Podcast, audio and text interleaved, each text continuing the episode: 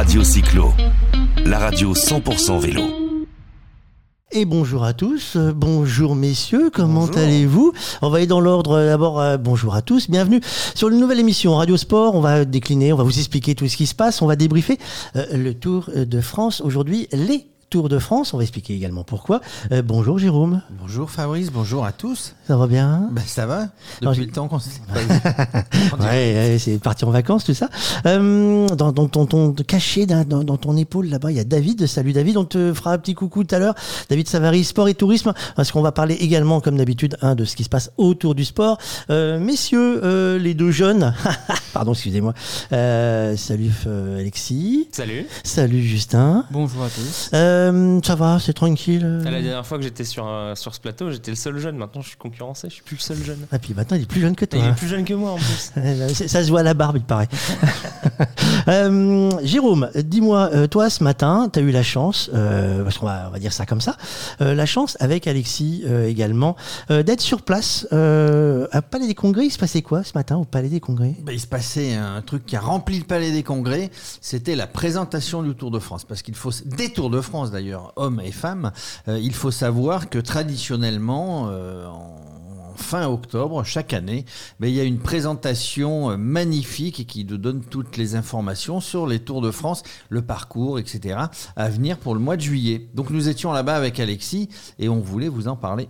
Alors Alexis, euh, c'est quoi l'ambiance quand on arrive euh, euh, D'abord, tu es journaliste, tu as donc, c'est quoi une, carte, un, passeport C'est un passeport, ça se passe comment petite, petite accréditation, un petit, un petit badge, un peu comme la taille d'une carte de crédit en fait. Et donc c'est écrit où est-ce qu'on peut aller. Donc moi, il y avait écrit zone mixte, c'est pour faire les interviews juste après la présentation. Et puis on est assis dans un, dans un coin de la salle, on a les sièges verts en l'occurrence.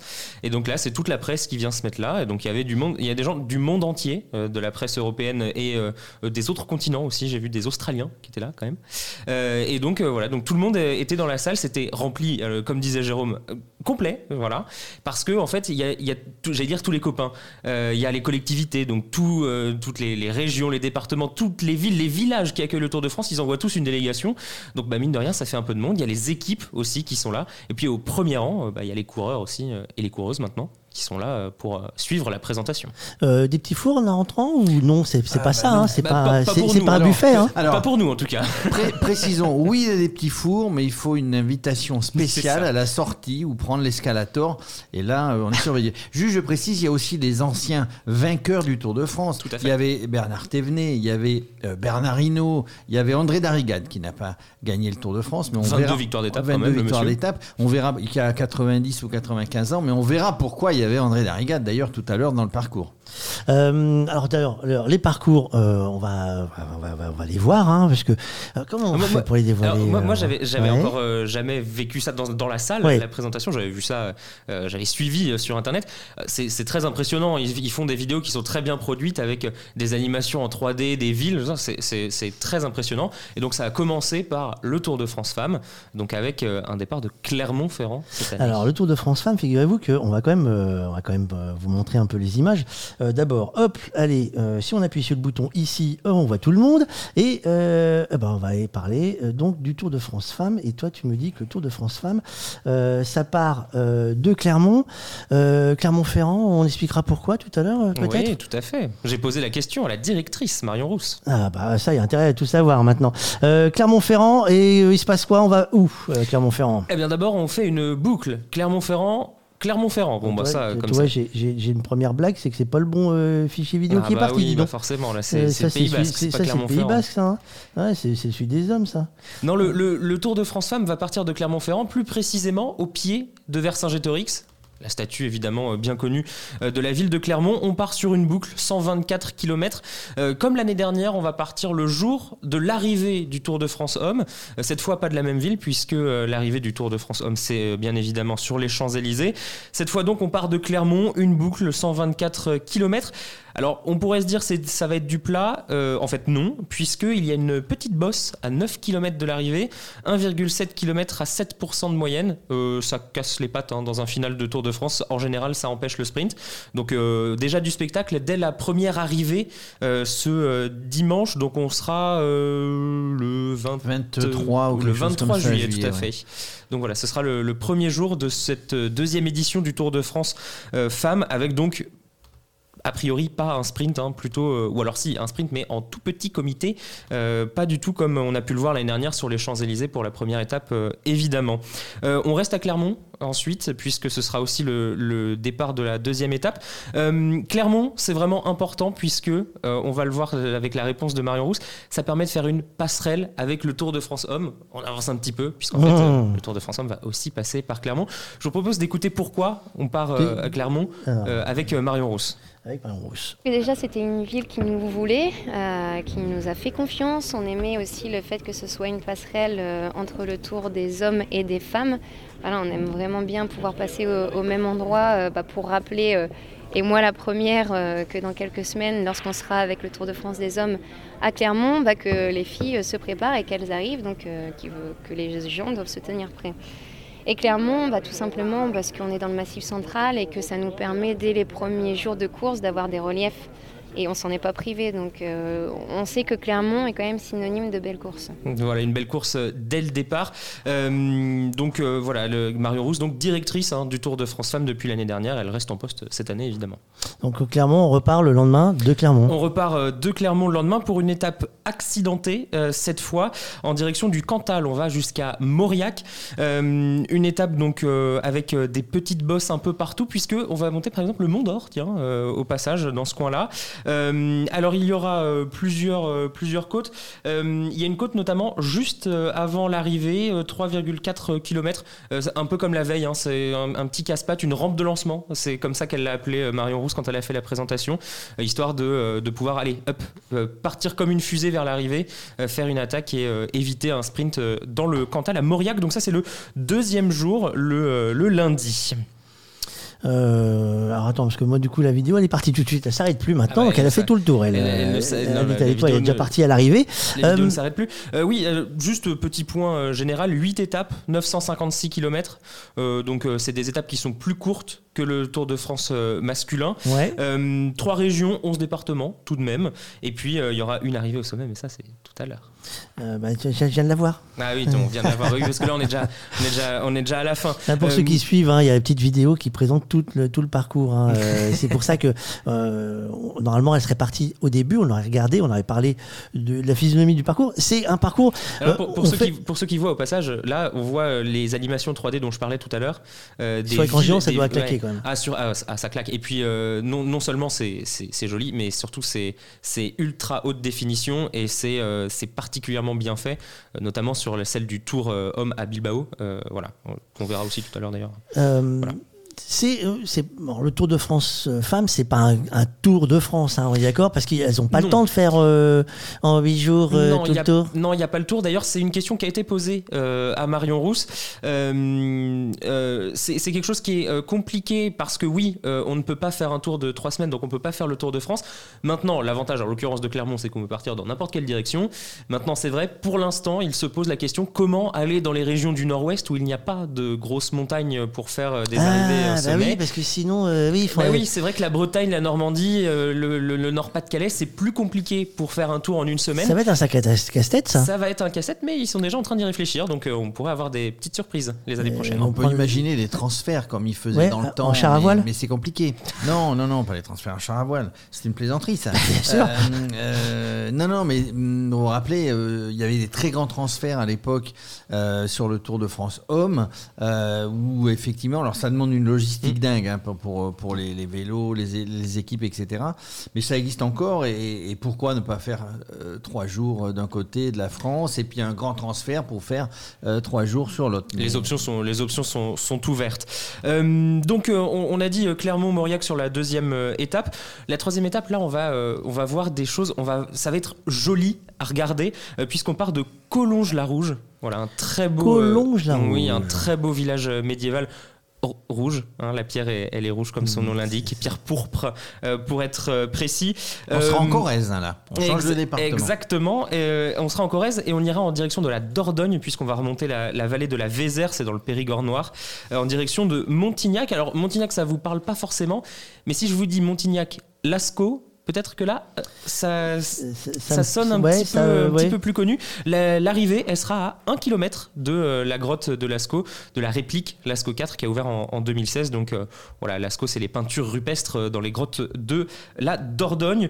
Euh, là, globalement, ce sera relativement plat hein, quand même comme parcours. Euh, quelques petites bosses, mais voilà, là, on devrait plutôt se diriger vers un sprint à l'arrivée à Montignac-Lascaux. Ensuite, ça va se corser Ça un petit corser. peu, ouais, euh, puisqu'on va partir de Cahors le lendemain, donc là dans le département du Lot. On a connu un départ de Cahors cette année. euh, Une arrivée. Une arrivée à Une Cahors, arrivée. tout à fait. Et c'est même la seule victoire La- française de ce tour avec euh, Laporte. Christophe Laporte. Exactement. C'était la veille du, du contre-la-montre euh, Exactement. du, du samedi. Voilà, Ouais. C'était le vendredi. Et donc là, on part de Cahors, 177 km. c'est l'étape la plus longue de ce Tour de France Homme. Pour le coup, c'est long pour une étape euh, de, du, du World Tour euh, féminin. Et non seulement c'est long, mais surtout il y a du dénivelé, 2400 mètres de dénivelé positif, des côtes dans tous les sens. Et la dernière, eh ben la dernière, c'est à l'arrivée, c'est à Rodez. Euh, on va mettre à l'honneur d'ailleurs au passage euh, Pierre Soulages à Rodez qui euh, nous a quittés euh, hier. C'est ça, hein, oui. Voilà. Euh, et donc l'arrivée en côte à Rodez, la même que sur le Tour de France il y a quelques années. Donc là voilà, c'est une étape qui promet une, une belle bataille, notamment à l'arrivée, une arrivée pour, pour les puncheuses. Donc ça voilà, c'est pour euh, cette quatrième étape. On sera euh, à la moitié de ce Tour de France euh, femmes avec Zwift 2023. On repartira le lendemain de l'agglomération de Rodez à Aunay-le-Château qui avait accueilli il n'y a pas si longtemps que ça, ou c'était il y a 10 ans quand même, un départ d'étape sur le Paris-Nice. Donc Aunay-le-Château direction Albi, là c'est tout plat, 126 km, a priori pas de grandes difficultés sur le chemin. On se dirige tout droit vers un sprint à Albi. On y repartira le lendemain d'Albi, 122 km, globalement la même chose que la veille, tout plat. En direction de Blagnac, on passera au passage par Corte-sur-Ciel, un joli petit village, euh, ma foi. Euh, donc voilà, 122 km de plat, pas grand-chose à espérer à part un sprint à l'arrivée. Mais là, Là après, ça va se corser puisque de Blagnac, on va faire un petit bout de chemin pour repartir le lendemain matin de Lannemezan. Alors euh, pour les spécialistes, les suiveurs du Tour de France, Lannemezan, ça, ça sonne connu quand même. Ça me dit quelque chose, C'est moi, le, hein. c'est le, le- Ouais, le Jérôme pied des Pyrénées. Le, le pied Le des pied des Pyrénées. Pyrénées, mais surtout c'est là où est né le capitaine de l'équipe de France de rugby, puisqu'on est Radio Sport. On parle rugby, tiens, je le coupe, mais à Blagnac, en ce moment, il y a la Coupe du Monde de rugby. Il y a huit joueuses de l'équipe de rugby de Blagnac qui sont à la Coupe du Monde, euh, Coupe du Monde de rugby en ce moment féminin. En Et effective- euh, effectivement, euh, ce qui est en train de dire, donc le capitaine de l'équipe de France, le meilleur joueur du monde en rugby, euh, Dupont. Euh, je sais plus son prénom. Antoine, Antoine, Antoine Dupont. Ça, il- c'est fait. il, est né- il- il me semble qu'il est né à Lannemezan. En tout cas, c'est ce que nous a dit Christian Prudhomme tout à l'heure. donc, euh, Ah oui, d'accord. Ah, je Ah, je, capte, c'est Oui, ce, c'est ce que nous a dit, euh, c'est ce que nous a dit euh, Christian Prudhomme ce matin. Euh, Lannemezan, donc là pour les pour les suiveurs du Tour de France, c'est c'est bien connu. Le pied des Pyrénées, on, on y fait souvent Mm. étape à Lannemezan. Et alors là, là c'est feu d'artifice, 90 km, c'est court. Mais ça va être intense puisque là, il va y avoir une arrivée au sommet du col du Tourmalet. Euh, 17 km d'ascension, 7,3% de moyenne, une arrivée à 2110 mètres d'altitude. Et alors là, si je ressors aussi ce que nous a dit Christian Prudhomme ce matin, c'est 5 mètres de moins que par l'autre côté. Voilà.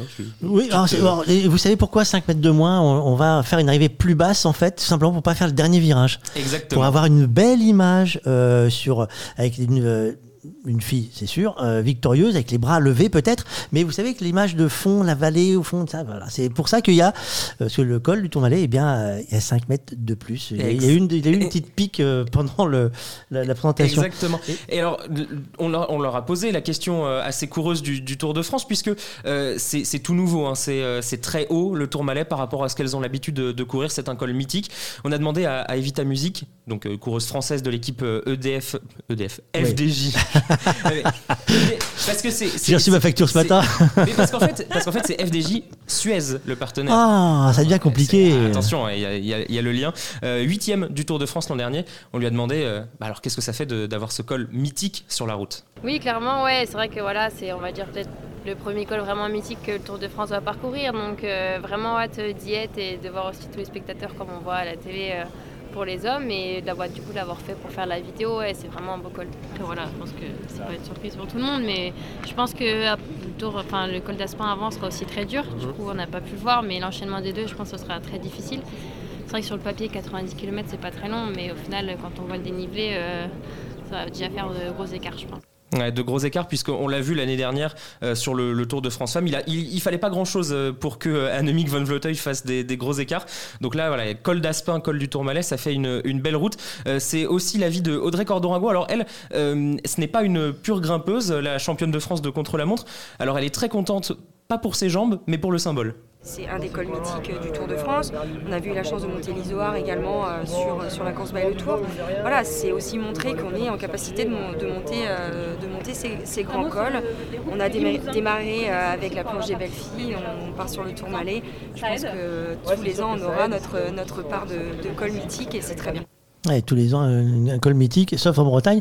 Il faudra juste trouver une solution. Voilà, faudra, faudra trouver une, solution pour pouvoir euh, remédier à, cette question du, col mythique. Donc voilà, 90 km, mais qui vont en paraître beaucoup plus pour les coureuses parce que voilà, 2600 mètres de dénivelé positif euh, assez rapidement. Arrivé au sommet, euh, la seule donc de ce contre, de ce contre, de ce Tour de France Femmes, ce sera la veille de l'arrivée, mais ça veut pas dire pour autant que ce sera la fin du Tour de France à l'arrivée au Puisque le lendemain, c'est un contre-la-montre individuel qu'il n'y avait pas sur le Tour de France Femmes l'an dernier.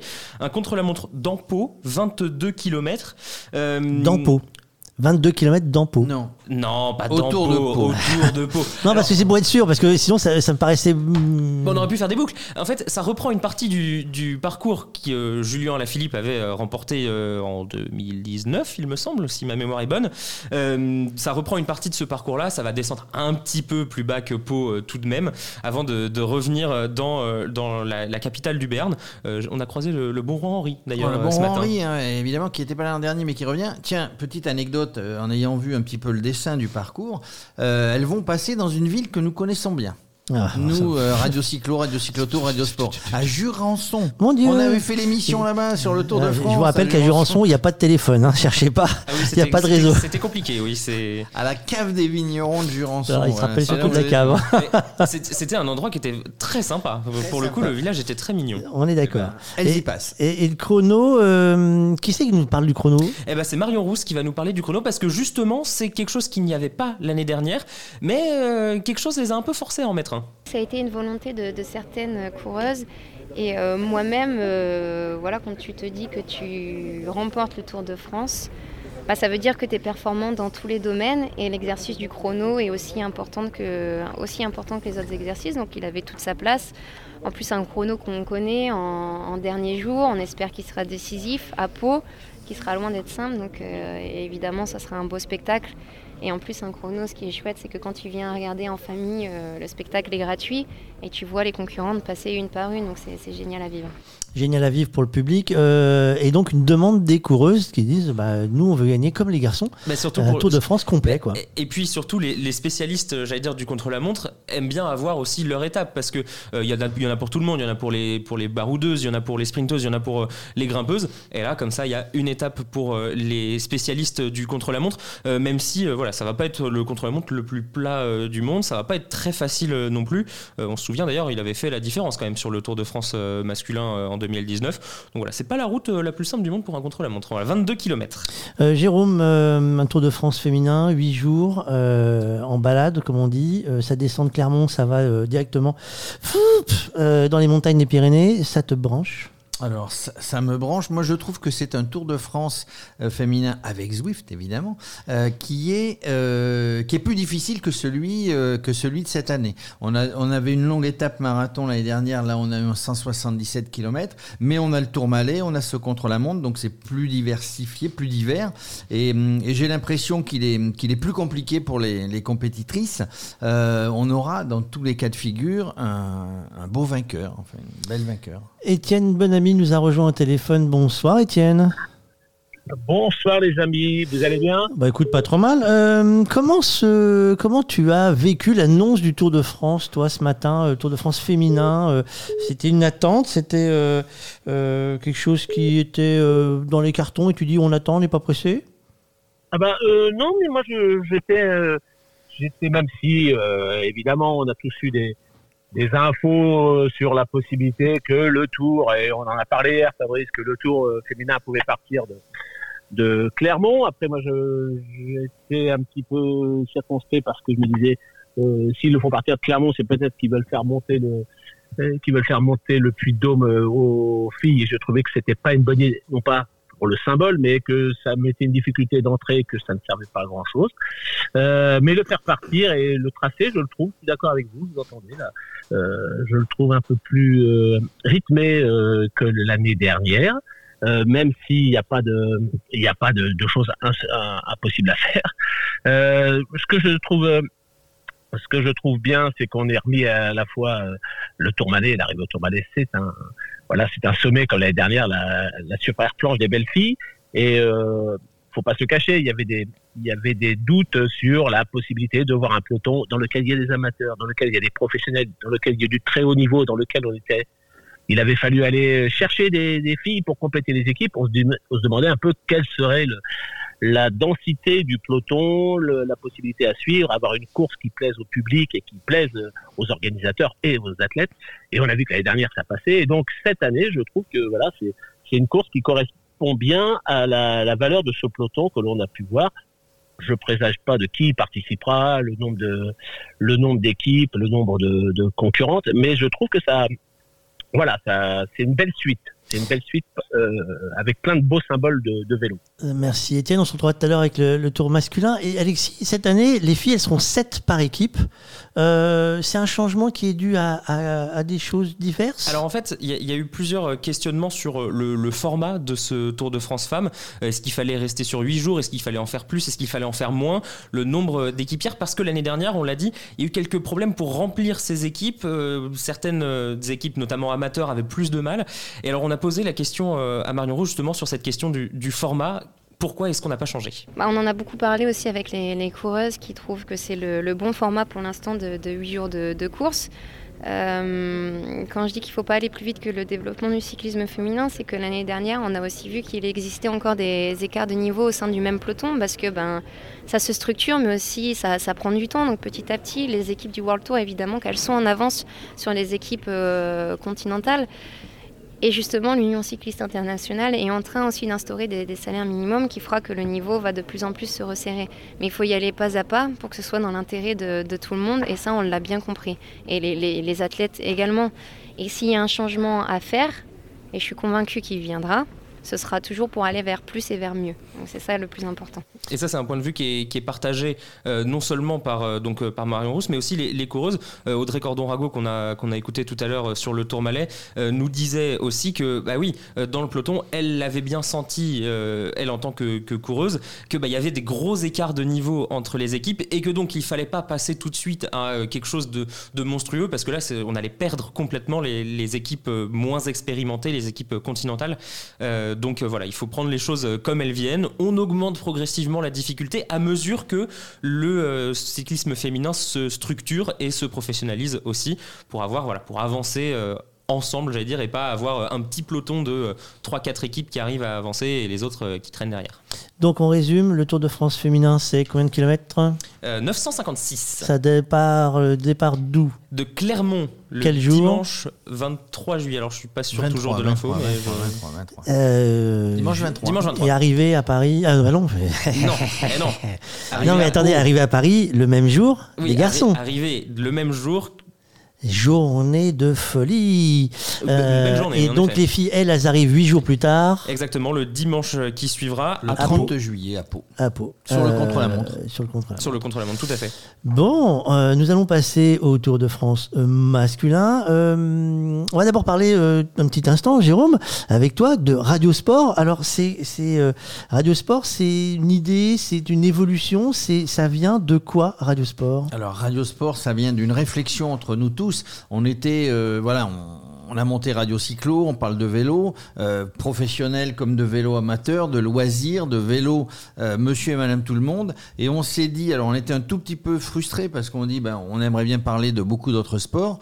Et on s'est dit, ben voilà, le, sport loisir, le sport, le handisport, le sport pour découvrir euh, la nature en courant, pour découvrir des paysages, pour découvrir des territoires, eh bien, ça existe dans tous les sports. Donc on s'est dit, finalement, créons Radio Sport. Dans cette Radio Sport, en ben, il y aura, il évidemment Radio Cyclo, on pourra avoir Radio Rugby qui va parler de rugby, les terroirs, on aura Radio Foot, on aura Radio JO, faut pas oublier que les JO arrivent bientôt, mais tout ça regroupé ben, sous, euh, sous, cette radio, Radio Sport, qui nous permettra euh, de parler de tous les sports sans, euh, comme on, on, le disait tout, à l'heure, mais sans, euh, sans parler de tous les résultats, il y en a, il y en a qui sont bien mieux équipés, euh, bien, euh, bien, bien mieux. bien mieux équipés, pas forcément. non, mais je veux dire, bien plus en place, bien déjà. Ils sont, ils sont, ils sont, très bons, on va pas les remplacer. Ils sont très bons, on va pas les remplacer. Nous, on veut parler aussi bah, de, de, tous les sports et surtout du sport loisir, du sport que,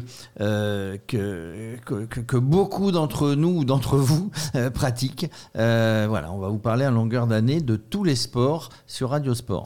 Euh, Étienne, tu es toujours avec nous. Euh, euh, Radio Sport, pour toi, il faut qu'on parle de, de, de comment dirais-je, forcément de sport, mais de tout ce qui va se passer en local, au niveau national, au niveau international, d'histoire en fait. Fabrice, il y a 17 millions de personnes qui sont licenciées, jeunes, vieux, seniors, personnes en situation de handicap. Il y a 17 millions. Puis, il y a des millions aussi de gens, ce qu'on appelle le hors-stade sont des gens bah, qui, euh, peut-être comme vous et moi, euh, font, euh, prennent des baskets et vont taper dans la balle tout seul, ça sans être dans un club. tous ces gens-là, ça fait qu'il y a des pratiquement plus de 20 millions de pratiquants. Et ces gens-là, eh ben, écoutez, ils font plein de choses, plein de choses bien, et on ne parle jamais d'eux parce que la performance, je ne vais pas dire le contraire, la performance est un, un élément important dans, dans l'info sur le sport, mais il y a aussi l'envie de pratiquer, de partager, de donner ses émotions, de donner ses bons plans, de donner ses conseils, etc. Et euh, pour euh, bien connaître euh, et le sport et le métier de journaliste s'occupant de sport, euh, très souvent, euh, la majorité, une, une immense majorité d'informateurs donnent ou suivent les compétitions avec du talent et je rejoins Jérôme, il y a tout ce qu'il faut et c'est très très Je parle pour la radio, et en plus de la presse écrite et des, sites web et de la télévision, mais c'est très bien fait. Mais par moment, euh, bah moi quand je suis sur le terrain, je vois des gens qui disent nous on a fait ci, on a fait ça, et ils ont toujours cette cette distance en disant ouais on parle pas de nous. Alors évidemment on parlera plus des, des débuts de Neymar, euh, Mbappé et Messi parce que c'est plus important et que ça intéresse le plus grand nombre. Mais il y a aussi des gens qui jouent euh, le dimanche matin euh, un peu partout et qui peuvent porter le maillot de Messi, le maillot de Payet, euh, le maillot de, du buteur girondin. Et ils ont aussi quelque chose à dire et c'est bien de raconter comment comment se vit le sport à hauteur d'homme, c'est ce qu'on fait dans Radio Cyclo, mais comment ça se passe à, à hauteur d'homme et à hauteur de, d'événements, de, joie, de simplicité. Moi, j'aime bien parler. Quand j'étais à l'équipe magazine, on avait créé l'Académie du Café des Sports. Ça peut faire rigoler, mais tous les ans, on remettait euh, trois prix euh, à des cafés de sport. Et alors, le, sport n'est pas, le café de sport n'est pas forcément que indispensable pour, euh, pour aller boire après le sport, mais c'est un lieu de vie. Et je peux vous dire qu'on a arpenté la France et on a vu des histoires incroyables, mais des, histoires où, se mêlent tous les âges, toutes les générations, toutes les envies. Et c'est vraiment dans ce, dans ce terroir de sport, parce que tout à l'heure Fabrice utilisait le mot de terroir, dans ce terroir de sport, on comprend, on comprend ce que les gens font et ce qu'ils aiment et pourquoi le sport est important pour eux. Et qu'il y ait Radio Sport qui mêle tout ça, je trouve ça très bien. On te retrouve tout à l'heure après la présentation du tour masculin. On va accueillir euh, David Savary. Euh, bonjour David. Bonjour. Euh, David, c'est le site internet Sport et Tourisme. On parle de sport, on parle de tourisme. C'est un mélange, c'est une communion. C'est quoi le sport et tourisme? Eh bien, le sport et le tourisme, ce sont deux univers passions euh, sur lesquels il y a beaucoup de passerelles. Euh, donc sport et tourisme, c'est du tourisme sportif. Euh, on s'adresse aux passionnés de sport qui se déplacent euh, dans le cadre de compétitions, euh, d'événements sur lesquels ils vont même participer, tels qu'un marathon, sur ce qu'on appelle également du tourisme de spectacle, c'est-à-dire d'aller visiter des musées, des stades qui attirent beaucoup de touristes. Et puis, bien évidemment, c'est aussi ben, pratiquer un sport dans le cadre de, dans le cadre de ces vacances profiter d'une destination euh, pour visiter, mais pour la visiter sainement, euh, en s'adonnant euh, bah, à sa passion, que ce soit du vélo, du running, du tennis, du golf. Les, possibilités sont nombreuses et quasi infinies. Donc, pour résumer, sport et tourisme, eh bien, en fait, c'est l'association de la pratique d'un sport à la découverte d'un territoire. Et quoi de mieux que le Tour de France, qui est sans doute la plus belle vitrine pour faire la promotion du tourisme. Alors justement, donc vous rejoignez également l'aventure euh, Radio Sport. Vous allez être avec nous entre guillemets euh, pour pouvoir parler euh, tourisme dans tout ce qui va toucher les événements. On va prendre un exemple. Qu'est-ce qui, qu'est-ce, on va voir une, une étape du Tour de France. Si je prends l'exemple du Tour de France, et qu'est-ce qu'on va faire une fois qu'on est arrivé, que l'étape est finie, par exemple. Oui, euh, on pourra faire euh, plein de choses. Euh, Surtout, on mettra en avant bah, les principaux sites que l'on pourra visiter, les musées, bah, tout ce qui est patrimoine, évidemment, les, restaurants, là où on pourra aller manger, sortir, se divertir. La, pal- la palette est large, là encore, et infinie. C'est vrai, c'est vrai. Juste, j'insiste par rapport à ce qu'il dit, c'est que nous qui avons vécu euh, pas mal de Tour de France, Fabrice en- encore plus, euh, les gens, les gens, les gens, des, les élus, les élus des métropoles, les gens de- des offices du tourisme, ils savent bien que c'est une formidable, euh, comment, comment dirais-je, un formidable moyen de faire connaître son territoire par le biais du Tour de France. Mais après, ben voilà, les gens qui sont là, les touristes qui sont là sur le passage des coureurs, il faut leur dire, à un moment donné, ben vous pouvez faire ça euh, dans tous, euh, tout, tout aux alentours de, de la ville sur laquelle vous êtes venu aujourd'hui. Merci David. Euh, Justin, euh, qui est avec nous également. L'année dernière, tu as eu le droit pour ton baptême du feu avec nous à te coltiner, comme on dit, les réseaux sociaux. Tu l'as fait avec brio. Ce matin, journée, ça va les doigts Euh, oui, bah, forcément on tape hein, du texte euh, pour, euh, pour informer le plus rapidement possible et diffuser les, informations qui sont, qui sont données par, par Christian Prudhomme et, les autres qui étaient là. Mais ouais, ça va, ça va. C'est un exercice, quoi. On, s'y habitue. Qu'est-ce qui, attire le plus Twitter sur le Tour de France? C'est quoi Quelle est l'info qui ressort le plus la plupart du temps? Euh, bah, c'est euh, le parcours en général, forcément. le- c'est ça, en fait, euh, globalement, ce qui, ce qui ressort. Après, forcément, ce qui intéresse le plus, bah, c'est les, les, les- étapes de montagne avec euh, forcément le plus de dénivelé. Et puis, euh, et puis voilà, euh, découvrir euh, les, les, les, les étapes euh, les, les plus vallonnées, les plus intéressantes à, à regarder. Alors ça tombe bien parce qu'on va quand même parler maintenant du tour euh, masculin. Euh, Alexis, Jérôme, vous étiez tous les deux ce matin. Euh, Il y a un changement de tension euh, dans la salle quand on passe au masculin ou c'est la même chose, euh, féminin, masculin? C'était la même ambiance. moi, j'ai pas trouvé. J'ai trouvé que c'était. Enfin, Alexis, tu, tu en as ton Non, je, avis. je, trouvais je- que. je- je- je- oui. Même- Je- je- même- du chef. même je, vais dans ambiance, ton sens, ouais. Même, même applaudissements, parce qu'à un Ouais. moment donné, bon, il y avait des, il y avait des, des, vidéos, des, des, paroles qui, qui, qui entraînaient des applaudissements. J'ai pas trouvé qu'il y avait une différence. Non, euh, je, je trouve même que euh, voilà, c'est quelque chose. Le- j'allais dire le, le niveau de, de, je sais pas si c'est excitation, mais le niveau d'attente par rapport au, au tour féminin est monté au même niveau que, que, que le tour masculin dans la salle. Donc euh, non, non, au contraire, il n'y a pas eu de euh, waouh d'un coup on passe au, au Tour de France euh, masculin. Donc non, non, c'était dans une même dynamique. Oui, d'ailleurs, quand la cérémonie démarre, donc le, le speaker officiel euh, appelle des champions, des championnes un par un, etc. Euh, même degré d'applaudissement sur les championnes que sur les champions. D'ailleurs, moi j'ai une question à poser, mais euh, il faut peut-être trop tôt pour la poser. Euh, dans les champions qu'il y a eu présents ce matin, il n'y en avait pas beaucoup euh, des Bah, ils connus étaient- connus euh, ce disons matin? que, di- disons Ils étaient où? que ils- il y, avait du monde dans la salle, mais c'est vrai que au premier regard, ça peut. Il y a quelques petites choses qui peuvent étonner. Pas de vainqueur du Tour de France en titre. Bah non. Jonas Vingard n'était pas là pour la présentation de ce nouveau Tour de France. Alors il y avait quand même Tadej Pogacar qui euh, lui était dans la salle. Il- il vient chercher sa couronne, quoi. Il était là en avance pour l'année prochaine. Il était là en avance. Euh, côté français, David Godu, euh, Valentin Madouas et Aurélien Paré-Peintre dans les principaux. hein. Il y en avait d'autres euh, qui étaient là. Euh, côté femmes, la championne en titre était là, euh, Annemiek van Vleuten. Euh, elle était accompagnée euh, côté français de euh, donc Evita Music et euh, Audrey Cordon-Rago qu'on a écouté, mais aussi euh, Juliette Labousse qui a fini quatrième du dernier Tour de France. Euh, donc c'est vrai que en termes de, de j'allais dire de, de tête d'affiche.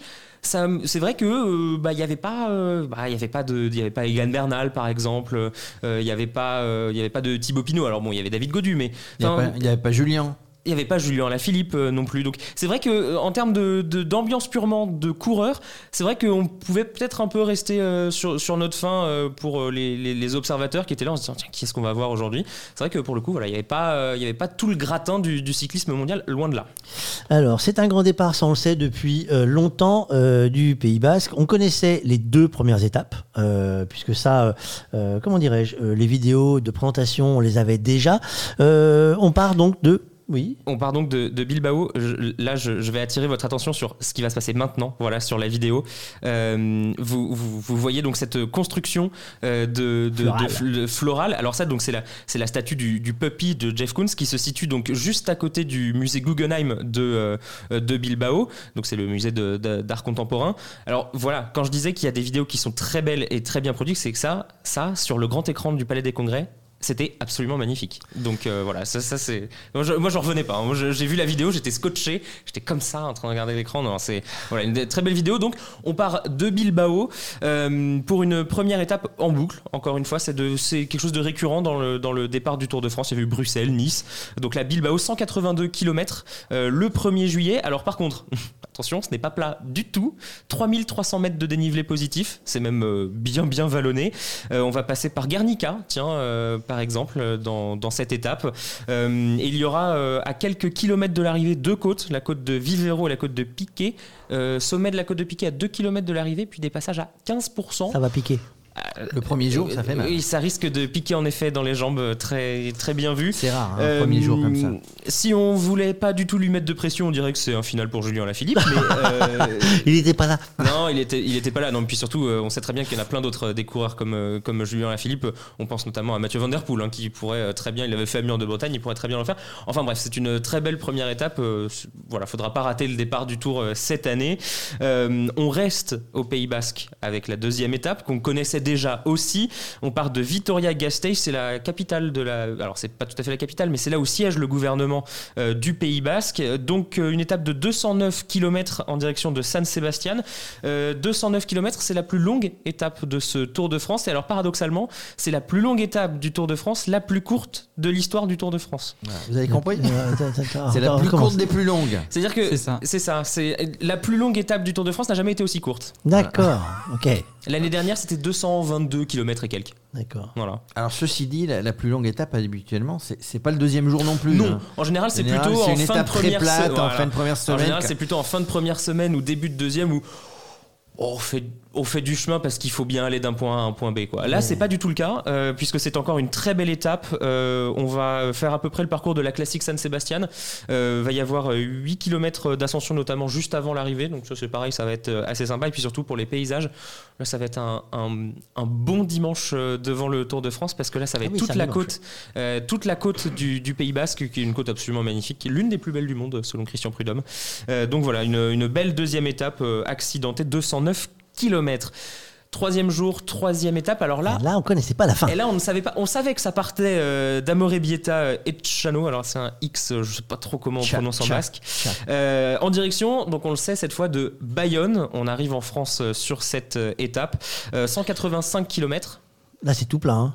Et oui, oui, c'est tout plat parce que Bah, on là, c'est va- des côtes. Hein, en, gros, euh, en gros, on fait C'est une- un sprint, là. Oui, en gros, on fait une, deux petites bosselettes pour commencer, et puis après, c'est tout plat. Oui, là, On- c'est ça c'est va- vrai, il ça faut, va- il faut, ça va faut- allonger la faut un- côte, faut un peu etc., donner le maillot au enfin, sprinter, sinon on va Ouais. faire la gueule cette année. Oui, hein. oui, c'est ça. Ensuite, c'est tout plat euh, pour, euh, pour la- une bonne partie de l'étape. On arrive à Bayonne 20 ans après la dernière arrivée euh, à Bayonne, euh, promis, euh, promise au sprinter, évidemment. on hein, sera cette en arrivée. juillet. C'est quoi la météo euh, début juillet? C'est à pas Bayonne mal. Bon, c'est plutôt pas mal. hein. C'est pas mal alors. On c'est- est- c'est mieux qu'en août. On est quand même C'est sur mieux, la, oui. on est quand même sur l'Atlantique, de temps en temps, il y a des Ouais, pluies et nuages, mais on, on est plutôt pas mal. Mais c'est pas au moment des fêtes de Bayonne, donc on sera plutôt Non, calme. exactement. On repart euh, de, de, de- pas de Bayonne, euh, on repart de Dax le lendemain. Euh, et c'est pour ça qu'on parlait tout à l'heure de André de- de- Darrigade. le, le lévrier des Landes. Et on va faire la voiture. exactement. On va arriver à Nogaro sur le, Oh, sur le circuit. sur le Bah circuit oui. automobile de Ligne droite, Nogaro. ligne- Armagnac, hein, Ouais. pour. euh, Exactement, Pour la 182 petite km et encore, euh, encore une fois une étape. euh, alors là, pour le coup, c'est c'est du plat. Pour les, oui, je, je pourrais dire que pour les suiveurs c'est un ennui mortel, mais euh, c'est tout plat. Bon, il, il en faut. hein. Après avoir fait deux, les deux premières étapes euh, comme elles le sont, on va bien leur donner une étape de plat en quatrième journée. Oui, ceci Euh, dit, c'est un, c'est un parcours, là, ce parcours qui est tout plat et qui est pour les suiveurs, c'est un parcours gastronomique. hein. Oui, voilà, c'est ça. hein. Exa- Exactement. c'est- exactement ça. C'est le, c'est petit le message personnel à Dédé, euh, prévois la glacière. C'est le parcours dégustation. Euh, mais alors attention, si vous voulez tester la voiture au, au, au circuit, circuit, après, ouais. on va- on on va s'organiser, ouais. La dégustation. Ouais, Donc ça. ça, voilà, c'est pour la, la quatrième étape euh, qui est aussi le dernier sprint euh, avant un petit peu. Et J'ai cru voir passer un, un- un mot en passant la- le départ de l'étape suivante qui arrive hop, dans le- à la fin du croisillon jaune, qui va arriver à la Reims. J'ai cru voir Pau. T'aurais pas vu Pau par hasard Ben oui, Pau. Euh, comment organiser un Tour de France sans passer par Pau? Euh, Il y passe des jets pour les femmes. Donc là, on, donc, euh, euh, Marie, il passera on après. Non, On il, ça- passera de trois semaines plus tard, oui, euh, tout à Donc fait. là, Pau départ. Hein. De départ. Pot départ, oui. Un, un- un- pot de départ, oui, en effet. Euh, dans la ville du Bon Roi Henri, euh, on part sur la première étape de haute montagne de ce Tour de France. Deux ascensions particulièrement exigeantes. Euh, le col du, de Soudet, 15 km à 7% de moyenne. Et puis le col de Marie-Blanc, 7,7 km à 8,6%. Euh, 3400 mètres de dénivelé positif pour Mhm. une première semaine, c'est mignon. Euh, 145 km, euh, 165 pardon, kilomètres. 145, c'est le lendemain. Ah, Alors le lendemain, euh, une fois qu'on est à la Reims, on redescend ou... Eh ben non, on va continuer à monter. Donc on part de. On part de- Attention, attention. On part de Tarbes, Ah ah. euh, donc euh, dans les Hautes-Pyrénées. Euh, et alors, petit trait d'esprit euh, de, de Christian Prudhomme ce matin, euh, les, les Hautes-Pyrénées, mais qui sont plutôt annexées par la Slovénie en termes, de sport, en termes sportifs depuis quelques années sur le Tour de France, puisque Roglic, Pogacar, il n'y a que qui gagnent en ce moment euh, dans, dans les Hautes-Pyrénées de toute façon. Ça a fait On va encore Pogacar, dormir à Cap Verne. hein.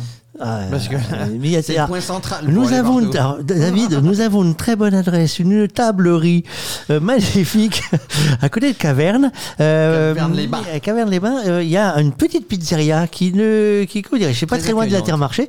Euh, c'est, il faut y aller, il faut y aller. Alors il faut essayer d'éviter d'y tomber le soir en du karaoké. c'est- En tout cas, c'est quand même très central pour faire toutes ces étapes. Ah oui, bah oui. ça, de toute Bah, façon, réservez dès maintenant, euh, réservez dès maintenant, sinon c'est foutu. C'est Hôtel du casino. Voilà, c'est très bien celui-là. Mais, mais juste à côté, les petites pizzerias, ça vaut son pesant de cacahuètes. Je vous garantis pour Chez ceux qui ont chez, chez l'Indien, pour ceux qui n'ont pas connu encore cette soirée-là, il faut le faire au moins une fois dans sa vie parce que euh, si vous n'avez pas la pizza, vous aurez la soirée karaoké. Et, Je vous et moi, garantis je- que et ben- et puis moi, je peux vous dire surtout que Cap-Vert-les-Bains, c'est au kilomètre 30. Voilà, c'est- voilà, c'est- c'est sur le parcours, au kilomètre 30 donc de cette étape, de cette étape Tarbes, Cauterets, Cambasque, euh, 145 km. Et alors là, on va retrouver aussi un parcours dont on a déjà parlé, puisqu'il va y avoir l'enchaînement Aspin-Tourmalet, et bien exactement le même que sur le Tour de France euh, Femmes. Euh, petit rappel d'usage, Aspin 12 km à 6,5% et puis Tourmalet 17 km à 7,3%. Petite euh, promenade de santé finalement, mais surtout c'est pas terminé euh, après le Tourmalet puisqu'on redescend et on va remonter puisque l'arrivée est en, montagne. Une arrivée qui n'a été connue qu'une seule fois. Alors la route en 1989, euh, la montée de Cambasque, c'est 16 km à 5,4% de moyenne. C'est trompeur parce que le début est très roulant, mais par contre la fin c'est euh, raide. Donc euh, voilà, ça va encore être une euh, Ouais, une belle, une belle étape de montagne. Euh, et puis, euh, la- cette victoire en 89 euh, à Cambasque, là-haut, c'était Miguel Indurain. alors Voilà. on repart le lendemain. Alors, juste avant de repartir, Ah. non, mais on, on repart en effet le lendemain, mais on repart sur du plat. Donc on aura fait là six étapes avec deux de accidentés, deux de sprint et deux de haute montagne.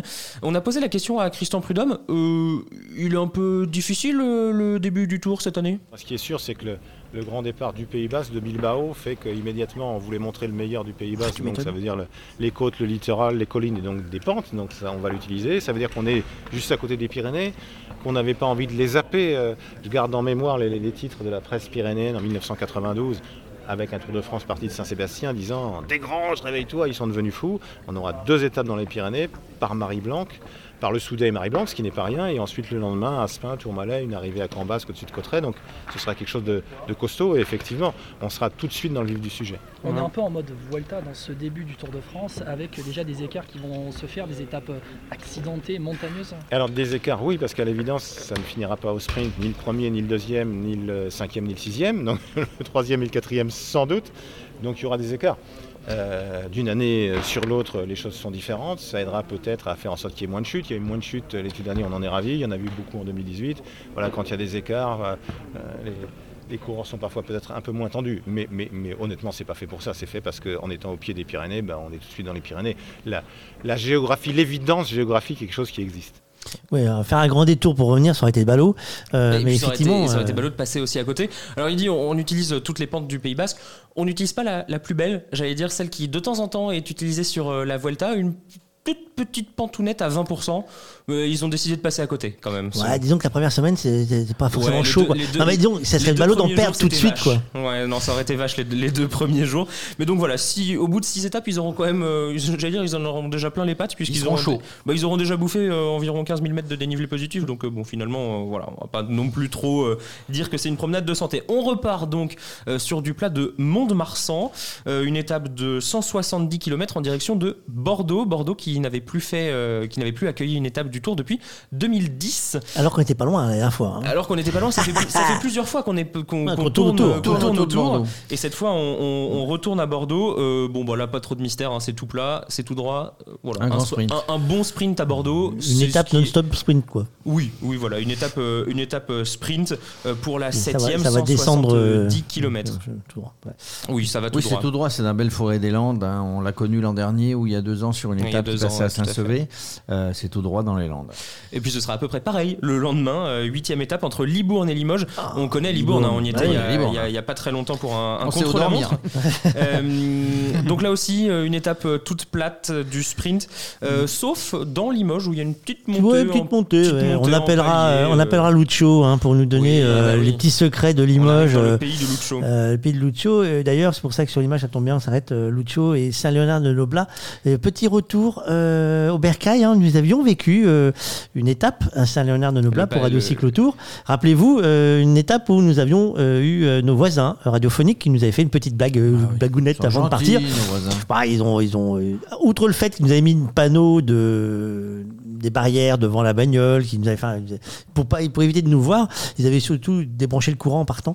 et donc nous, on était un peu comme des... voilà. Euh, sans courant. Mais on leur en veut pas. Hein. mais c'était un bel endroit en tout cas et c'était en bien accueilli, très bien accueilli. je, ne peux plus faire souvenir de, Raymond Poulidor. Je, ne peux plus moi faire de commentaires. Devoir de réserve. et donc on repart de Saint-Léonard de Noblat. Euh, on quitte la zone ou? On quitte la zone. Alors pas tout à fait. On reste, on reste dans le coin quand même puisque et alors là attention mesdames et messieurs, nous arrivons au sommet du Puy de Dôme, vous l'avez bien entendu, au sommet. Euh, donc c'est un, un, retour au sommet du Puy de Dôme puisqu'on n'y était plus allé depuis 1964 Non, 62. 62 62. Ah, attendez, alors attendez, bougez pas quand c'est comme ça. Moi, j'appelle un ami. Et avec un peu de chance, Étienne Bonami est-il là? Étienne? Mais mes amis, achetez des produits pour avoir de la mémoire. Mais non, le tour, le tour n'est plus passé au sommet du Puy-Dôme depuis 1988. Voilà mais alors, du coup, l'étape qu'il nous dit 62, 62, 64, c'est. Ah non, mais il est passé, il est, il est passé la première fois en 49. 49. Et puis, il n'est pas passé tant de fois que ça au sommet du Puy-de-Dôme, il est passé 13 fois. Euh, pour la bonne raison que si vous êtes déjà allé au Puy-de-Dôme, pas depuis qu'ils ont fait le train à crémaillère, mais quand c'était euh, la, route euh, où mes parents nous emmenaient voir passer le tour, et il fallait partir tôt pour pouvoir ou garer la voiture ou monter eh ben euh, c'était pas très très pratique euh, d'y arriver. Et puis il y avait les Pyrénées et les Alpes qui à cette époque-là étaient vraiment les, les, les barons, les rois du, du Tour. Et donc 13 fois, vous voyez, on, voilà, on va fêter la 110e année, donc euh, le, le 110e tour, pardon.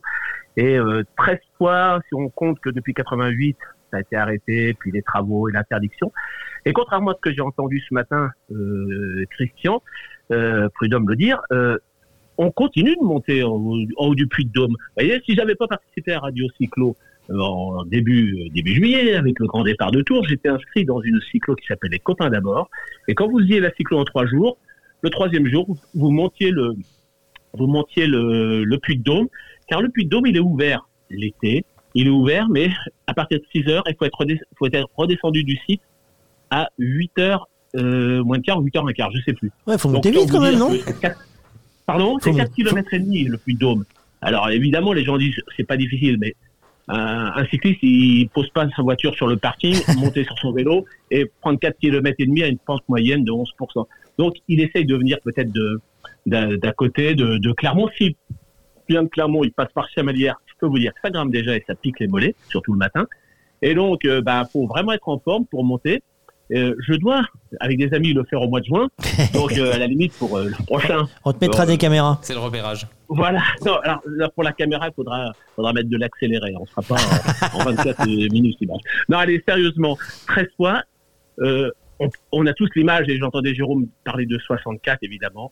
C'est l'image du duel euh, Anquetil-Poulidor qui se qui se tape l'épaule contre épaule, une super photo faite par Robert Legros, le photographe de l'équipe à l'époque.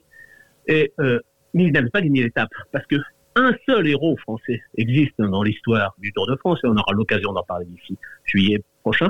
Il s'appelle Pierre Matignon. En 1969, messieurs, il a gagné l'étape du Tour. Il a, il a gagné l'étape du, du Puy-de-Dôme en devançant Eddy Merckx, le jeune Eddy Merckx, mais il l'a quand même devancé. Et euh, parce que je crois que c'est le premier titre, le premier, euh, le premier, comment ça s'appelle euh, Non, 69. Oui, est-ce que c'est le premier Je sais plus. C'est 69. Il faut que tu prennes ta pilule là, je crois, c'est l'heure. Faut que tu prennes voilà. médicaments bah, pour la ma mémoire. mémoire aussi. hein.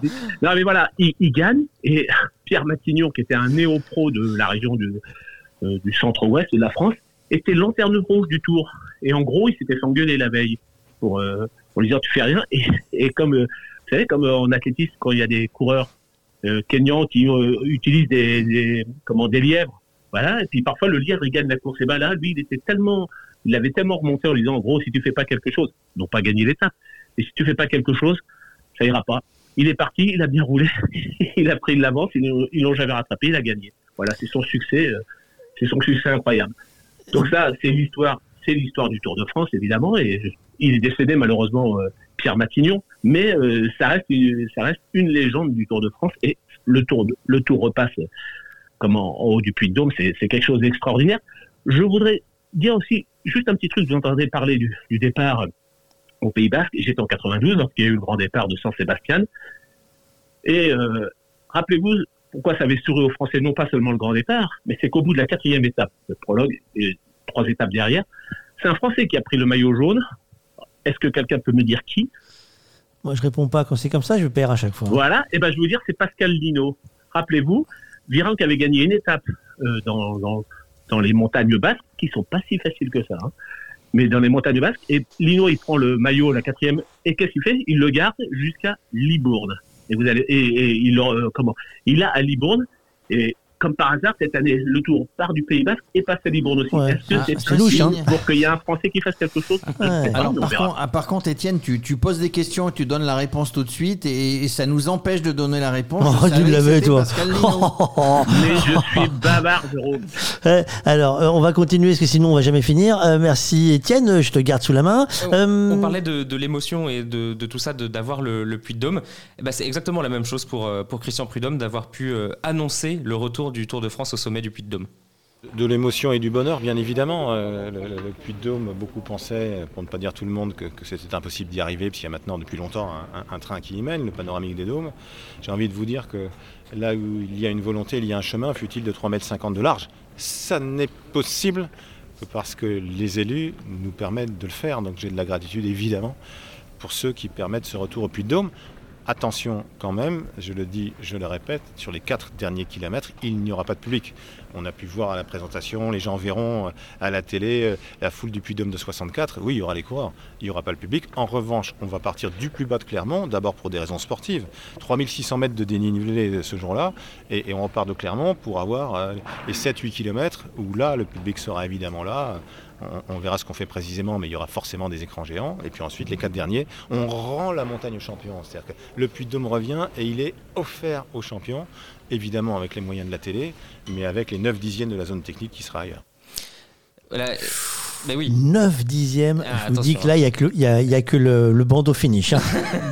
Euh, non, euh, important, euh, voilà ce qui est, ce qui est à noter. Pourquoi est-ce qu'il n'y a pas de public? Pas, par, pas par mauvaise volonté, mais parce que Christian Prudhomme le dit, le chemin il fait 3,50 m de large. Ça, ça passera pas. Donc on met pas de public parce que sinon ça fait un peu court pour, pour passer. Et donc à l'arrivée au Puy-de-Dôme, eh ben, on aura terminé la première semaine du Tour de France le 9 juillet. Repos à Clermont-Ferrand parce que euh, Bah oui, c'est le plus près. oui parce qu'on va pas très loin et puis surtout parce que mine de rien on va rester dans le coin pendant un petit, petit bout de temps.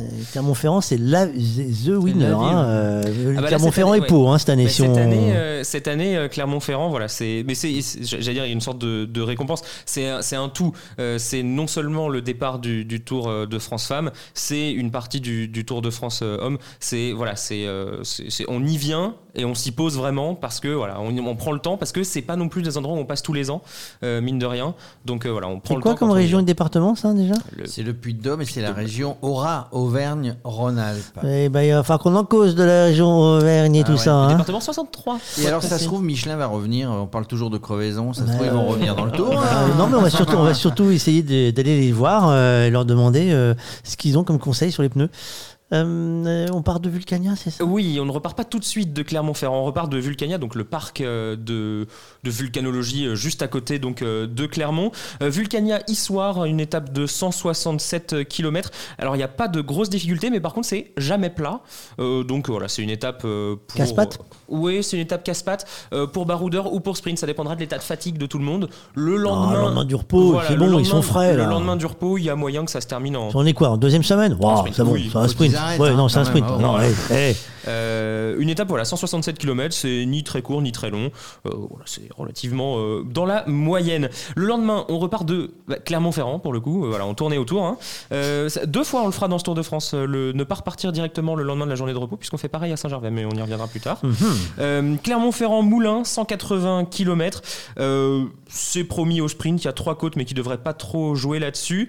Euh, une étape pour les sprinteurs, ligne droite d'1,3 km à l'arrivée. Donc là, euh, ils ont de quoi voir venir l'arrivée. Ligne droite à vue. Euh, petit euh, fun fact donné par Christian Prudhomme ce matin. Moulins, euh, la préfecture de l'Allier, était la dernière préfecture de France à n'avoir jamais accueilli le Tour de France.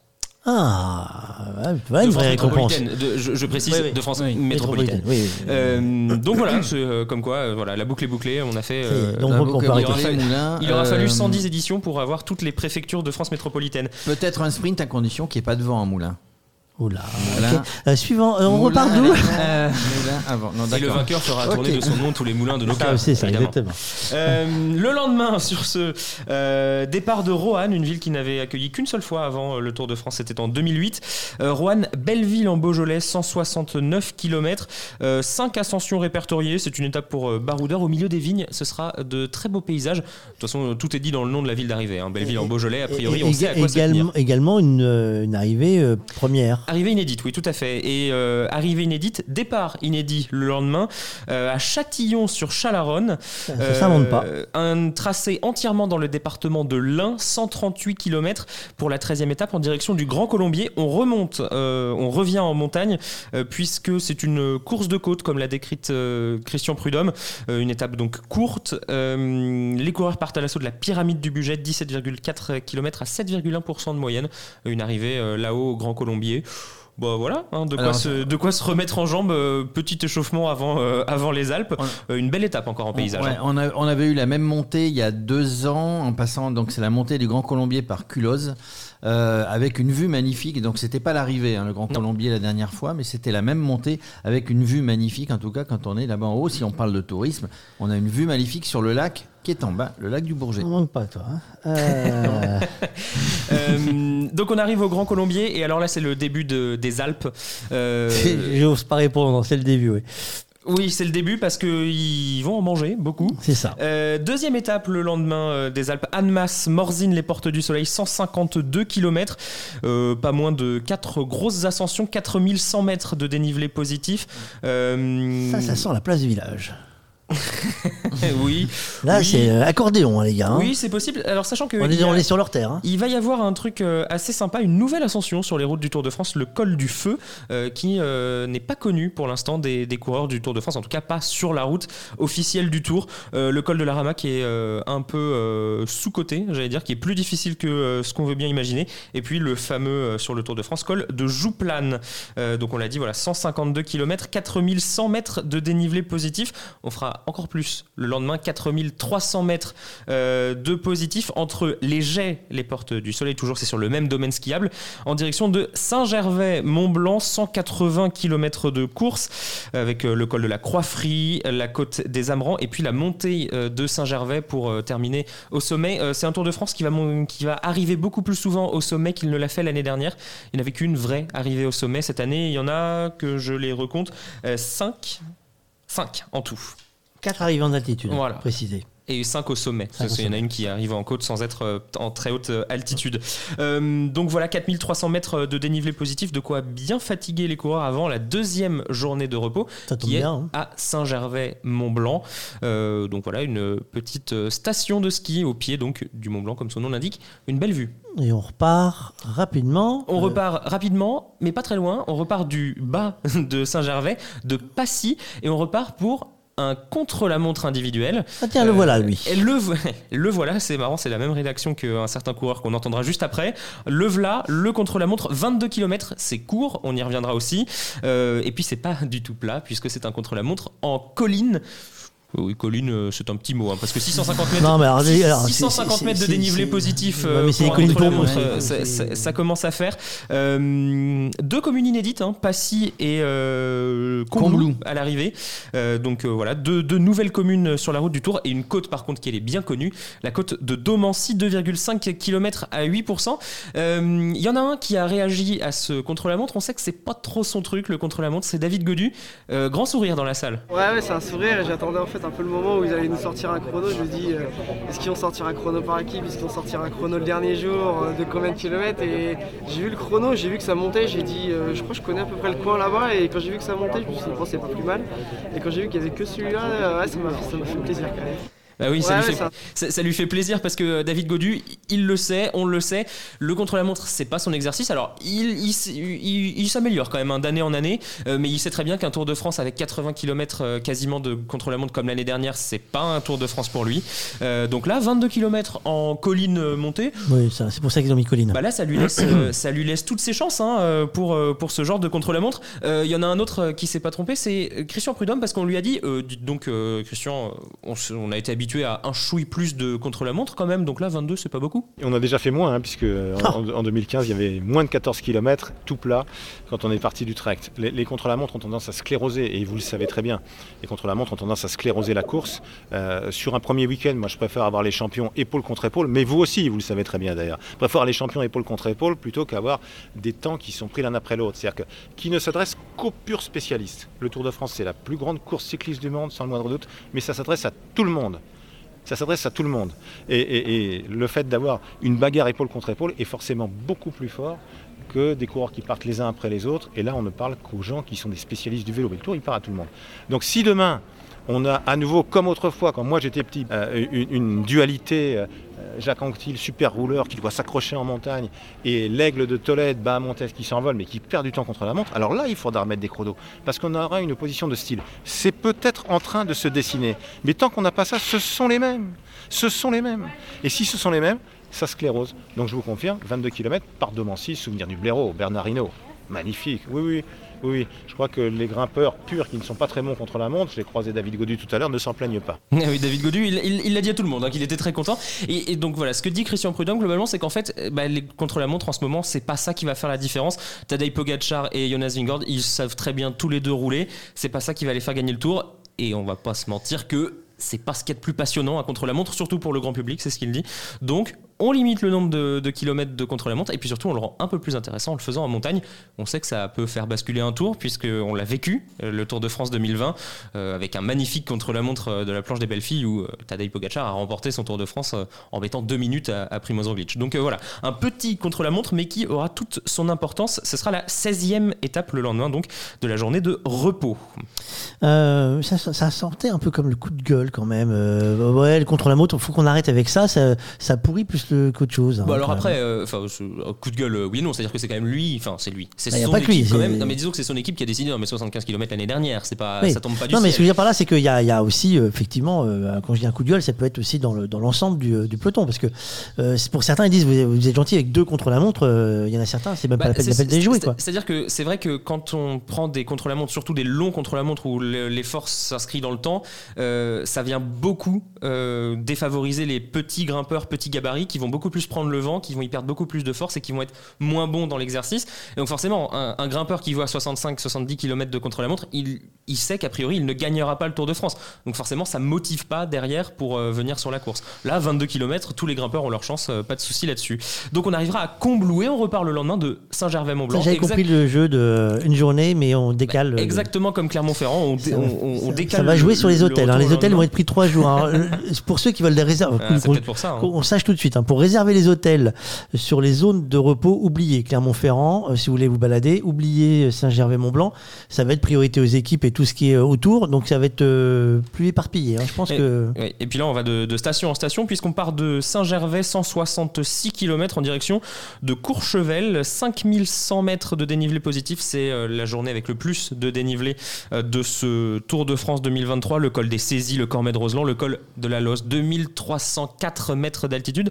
Euh, C'est le point culminant de ce Tour de France, le souvenir Henri Desgranges. On arrivera, on va redescendre après ce col de la Losse, et l'arrivée, elle est pas en bas. On remonte un tout petit peu dans Courchevel, donc euh, voilà, c'est une arrivée qui est pas tout À l'altiport. non plus. Exactement, à l'altiport de Courchevel. On connaît. Donc euh, techniquement, sur le papier, c'est euh, l'étape reine de ce Tour de France, la 17e étape. C'est quel jour ça? Le Euh, 19 juillet. 19 C'est- juillet, C'est quel tout à fait. euh, Un c'est mercredi. C'est un mercredi. Ah, c'est. Il c'est- restera quelques étapes c'est- derrière. c'est- Ouais, ouais, non, mais c'est parce que vous savez Enfin, qu'il y a, il y a et pas toujours un- moindres. il y a toujours un aspect très, euh, comment dire, avec le samedi-dimanche. Oui. hein, les étapes Ah bah, sont toujours focalisées. Il, il faut Tire, dire que hein, euh, il, il faut, samedi-dimanche, il hein, faut la dire télé, qu'on a on a déjà un, on a un beau samedi dimanche euh, en première semaine et on a un beau samedi dimanche en, Qui arrive. en- en deuxième semaine aussi et encore en dernière semaine donc euh, voilà on, on ne s'inquiète pas trop euh, sur la, sur ça. Alors on repart. 18e étape, on repart de Moutier au pied des montagnes. Et alors là, on va soigneusement éviter toute colline, puisqu'on va droit, enfin non, on va pas du tout droit, mais on va euh, tracer une route en, en évitant tous les massifs jusqu'à Bourg-en-Bresse. Euh, Bourg-en-Bresse, pardon. Euh, 186 km, puisqu'on arrivera euh, jusqu'au pied du monastère royal de Brou, connaît on bien. connaît bien, oui. Ah oui, oui. Puisque c'est là qu'on Il y a avait du fait- monde, On, l'a vécu, monde, on l'a- vécu seul, on, était, on était dans la Je vous rappelle- avait une spectatrice. Je vous rappelle que nous avions une Elle personne très- qui nous Elle regardait. était très sympathique d'ailleurs. Euh, C'était euh, annulé la veille au soir, hein, annulé par la préfecture euh, pour Covid. Euh, toutes les activités euh, publiques étaient annulées. L'émission, euh, on n'a pas annulé, on a fait l'émission euh, seul. Mais euh, on était bien là. hein. Oui. Ah bah on, a parlé de poulet. Hein, euh. Ah bah on a parlé des poulets de Bresse, ouais, c'était c'était On va sortir l'émission, ça, on, ça a- fait- on avait quand même bien, été bien accueillis. Ah non, non, par attention, non, non, non, non, mairie, non, non, Par contre, on mais avait qui, qui étaient les premiers, qui étaient les premiers déçus hein, euh, de l'annulation. hein, Oui. euh. Non, c'était ça s'était très bien passé. D'ailleurs, ça s'était très bien passé. Oui. On avait passé un très bon On n'a après-midi. pas été, on n'a pas été malade. Bon, et puis et puis finalement l'étape c'était un peu la même chose que cette année, tout plat, pas passionnant, Oh, non, non. voilà. euh, C'était le euh, départ l'an il- dernier, la dernière fois. Exactement, il va pas s'y passer grand chose. L'arrivée, un kilomètre de ligne droite, donc euh, voilà pour les sprinters, euh, ce sera, euh, bah, j'allais dire euh, l'avant-dernière occasion, mais en même temps il reste plus que trois étapes, donc euh, Ça voilà. tombe bien, la suivante. Ça tombe bien la suivante. On va partir de la capitale du jouet en bois, Moiran en montagne, Euh, 173 km d'un parcours encore une fois plat. Et alors là, tout à l'heure je vous parlais 1 km de ligne droite, 1 km 3 de ligne droite. Là on va arrêter de rigoler, 8 km de ligne droite pour terminer. Waouh, ça, ça s'appelle la, la ligne droite des Hunaudières Voilà. pour Mans, les trucs comme ça. Le- Ça, c'est euh, Le dernier virage est à 8 km de l'arrivée et après c'est boulevard. boulevard tout droit, 8 km de quoi bien préparer son sprint. Euh, Ah, À Poligny. Et y aurait-il les coups de bordure possibles Est-ce que c'est une zone venteuse Non, Euh, non, On oublie. Jura, Alors c'est une zone Ah, qui est y a pas- y a pas de vent, là-bas. Mais surtout c'est une zone qui est pas venteuse, puis surtout il y a du il y a de la forêt partout donc non. je- Non, euh, donc, donc ça va être. euh, Ah, ça va être 8 Non, bah, ça va être. euh, Bah, disons que ce qui peut être intéressant, c'est si on a une échappée de quelques, de quelques gars qui sont devant, avec un peloton qui est derrière, qui voit les gars. Ah bah c'est c'est le seul Ouais, intérêt, c'est que tu les là, as- tu les as un point de il y a le lièvre, hein, Ah, et les c'est- autres. Alors ceci dit, dans le coin, c'est la patrie du comté. hein. Ça veut dire qu'il faut préparer la, la, la- la glacière. Ça veut, ça veut dire que c'est la suite de, de l'atelier dégustation de. C'est ça. Il y a de deux étapes. Vous noterez donc deux étapes dégustation pour Jérôme. C'est noté. Euh, on arrive donc à Poligny. Euh, ils font du cuir là-bas. Non, ils font quoi du euh, Poligny? C'est quoi les le, le- Vous avez pas noté ce que c'était Poligny? Enfin, je retrouve. Non, j'ai pas on, a, on a des de gens qui connaissent 100% bien. non je hein, demanderai. je- Il va falloir que je retrouve ça. Et on repart le lendemain. Et on repart le lendemain de Belfort au pied du Lion, évidemment. Euh, ou, euh, ou partir d'autres euh, à Belfort. Et dernière étape euh, de ce Tour de France avant euh, les Champs-Élysées, dernière étape de montagne. Et alors là, c'est pas tous les jours non plus. Euh, une grosse étape, hein, 3500 mètres de dénivelé positif. Euh, on va monter euh, de la côte en veux-tu, en voilà, euh, dans, dans les Vosges. On va commencer par le, le ballon d'Alsace. Ensuite, il y aura la côte des grosses pierres, euh, des passages à plus de 16% de moyenne. Donc euh, voilà, ça, ça- ça picote aussi euh, les jambes, surtout euh, la veille de l'arrivée à Paris. Euh, donc euh, les grosses pierres, il y aura ensuite euh, l'enchaînement euh, petit ballon, Platzer Vassel et l'arrivée au Markstein. Ça nous fait une, une redite. euh, c'est le- les filles ont fait ça cette année les- et les, les garçons donc ont pu regarder les images. dans C'est cool, on veut la même. Exactement, les, les- les filles ont fait ça euh, cette année avec une étape euh, gagnée par Annemiek van Vleuten qui a ensuite gagné le, le Tour de France. Donc voilà, 3500 mètres de dénivelé positif, 133 km, c'est une étape courte pour le coup, avec beaucoup de difficultés concentrées. Donc il y aura de la tension sûrement dans ce peloton jusqu'à la- jusqu'au dernier jour. Si les écarts sont resserrés, ça risque d'être explosif euh, dans les Vosges. Et puis une fois qu'on sera arrivé au sommet du Markstein, on rentre en région parisienne. Euh, le départ sera donné de Saint-Quentin en Yvelines. Alors pourquoi Saint-Quentin en Yvelines? Ah oui, pourquoi?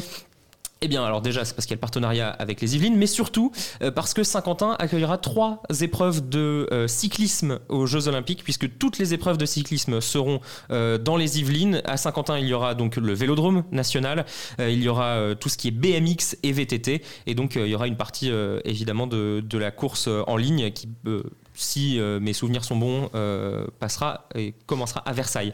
Euh, Saint-Quentin en Yvelines, une étape de 115 km. On continuera d'ailleurs à passer par Versailles comme tous les ans depuis 5 ou 6 Ce ans. sera la dernière année. C'est la dernière année. Contractuellement. Contractuellement, et puis de toute façon, vu qu'a priori le Tour de France n'arrive pas à Paris l'année Bah prochaine, euh, on va avoir du mal à passer à Versailles Ah sur la dernière étape. Bah non, ça sera loin, hein. Ça vrai, fait loin, la dernière Ça étape, fait, ça, fait une, Versailles-Nice. ça fait une grosse dernière étape. Euh, donc euh, euh, 115 km, bon, c'est du, c'est comme d'habitude. hein, ce sera de, de la parade euh, entre Saint-Quentin et Paris. 8 tours de circuit, comme d'habitude. Euh, une entrée qui depuis quelques années est modifiée. hein, c'est plus tout à fait le même circuit. On entrera par Paris, par le- les boulevards des Maréchaux, par le sud. On traversera tout, on remontera, on longera euh, le. Tout simplement parce qu'à cause de la chaussée euh, vélo euh, avec la petite bordure béton au milieu, on peut plus faire entrer un peloton. Exactement, et du coup on va passer. euh, Trop mais dangereux. alors- Mais alors, ce qui est très sympa, c'est que du coup on voit des coins de Paris qui sont aussi très, très sympathiques. On passe par la place d'Enfer Rochereau. Et alors c'est marrant parce que place d'Enfer Rochereau, il y a le lion de, De Belfort, Belfort. qu'on aura vu la veille. Eh Ouh là là, les clichés vidéo, les clichés photos qu'on va avoir. Ouh là Il y en a là. qui réfléchissent. hein. Donc on va passer par la place d'Enfer Rochereau. On montera sur le côté du- des jardins du Luxembourg, le- c'est le palais du Sénat, pour euh, retraverser la Seine et donc entrer sur le circuit final de 8 passages et donc un, un sprint, hein, comme d'hab, sur, euh, sur les Champs-Élysées pour euh, terminer ce Tour de France 2023. 3404 km départ le 1er juillet, arrivé le 23 juillet. Euh, c'est un tour qui vous. Vas-y, Alexis. Alors moi c'est un tour que je trouve euh, très intéressant. Il y en a un autre qui le trouve euh, très intéressant ce, ce Tour de France. Euh, il a bien étudié déjà le parcours. Alors euh, voilà, il l'a découvert un comme nous, mais euh, il a vu deux, deux trois trucs et puis euh, dès la première semaine, euh, ça va pas être tout à fait facile. C'est Tadej Pogacar. Alors c'est en anglais, je vous traduis really, really great uh, with the start in Basque Country. I really like it, and uh, then Pyrenees already the first week, so it's gonna be a tough start. And then, uh, as always, the last week is uh, is one of the hardest, and uh, a lot of big mountains, and I think will be really tense until the stage 20. Alors, c'est marrant, j'ai quand même compris ce qu'il a dit en anglais. hein. Bah, alors l'avantage, la- n'empêche, l'avantage des gens qui parlent anglais, Il parle- mais il avec parle un English accent, like me, hein. c'est qu'ils parlent anglais comme nous. Donc forcément déjà on les comprend un peu mieux. Donc ce qu'il dit, il dit le parcours est vraiment bien avec un départ au Pays Basque. Il dit j'aime beaucoup. Et ensuite les Pyrénées dès la première semaine, ça va être un début très difficile. Et ensuite comme souvent la dernière semaine est l'une des plus dures et beaucoup de hautes montagnes. Et il le dit attention, ça va être tendu jusqu'à la 20e étape, tendu jusqu'à l'arrivée en fait. Donc euh, voilà, Tadej Pogacar. Et alors petite Ouais. euh, anecdote, euh, euh, on lui pose la question, euh, un, journaliste lui pose la question, il dit euh, Est-ce que vous allez vous venger? Alors Tadej Pogacar rigole un petit peu, regarde et dit oh, Se venger, se venger. On parle ici que d'une course de vélo, on n'est pas là pour se venger. Mais par contre, oui, on va revenir et on va essayer de le gagner, ce Tour de France. Donc, voilà, et oui, attention. Compétiteur, c'est hein. compétiteur. Compétiteur avant tout. Étienne Bonamy qui est toujours avec nous. Euh, ce Tour de France, euh, quel est ton premier coup d'œil? Puisque euh, déjà des gens disent c'est pas un tour, c'est une ligne droite qui va en travers euh, du bas à gauche pour aller vers le milieu droit. Euh, tu le trouves comment ce tour?